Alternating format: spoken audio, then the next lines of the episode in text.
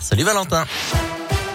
Bonjour Adrien, bonjour à tous. Un mot du trafic tout d'abord, ça va beaucoup mieux dans la région. La circulation est revenue à la normale sur la RN 88 et aussi sur la 72, en particulier vers Saint-Etienne où c'était très compliqué encore ce midi.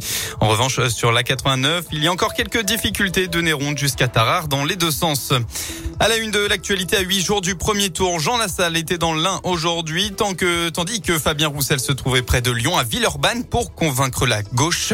Emmanuel Macron est lui entré dans l'arène avec son premier et unique meeting sur la scène de l'Arena à Nanterre pour un discours d'un peu plus d'une heure.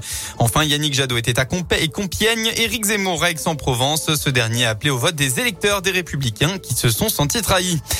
Dans la Loire, elle avait été admise à l'hôpital en urgence absolue dans la nuit de jeudi à vendredi. Une Stéphanoise est décédée euh, cette nuit des suites de ses blessures.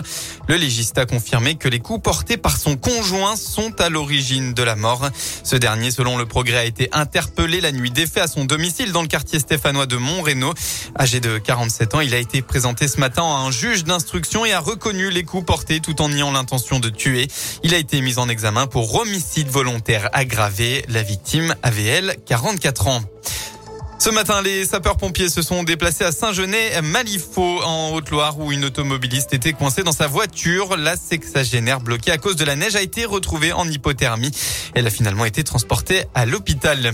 À l'étranger, plus de 3000 personnes ont fui la région de Mariupol en bus et voitures privées, ont annoncé les autorités euh, ukrainiennes aujourd'hui.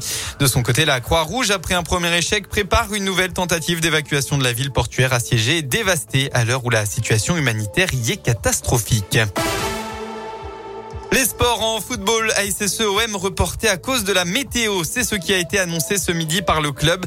Geoffroy Guichard restera malheureusement au frais ce soir et n'accueillera pas les 41 000 spectateurs attendus. C'est la LFP qui a pris cette euh, décision en vue de la neige qui est fortement tombée ce matin. La date et l'heure du report n'ont toujours pas été annoncées, même si demain 15h avait été évoqué un temps par la préfecture.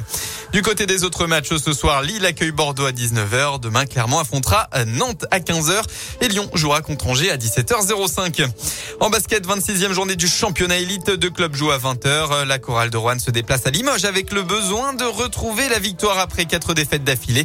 Du côté de la JL de Bourg-en-Bresse, déplacement aussi, mais ce sera cette fois-ci à Nanterre.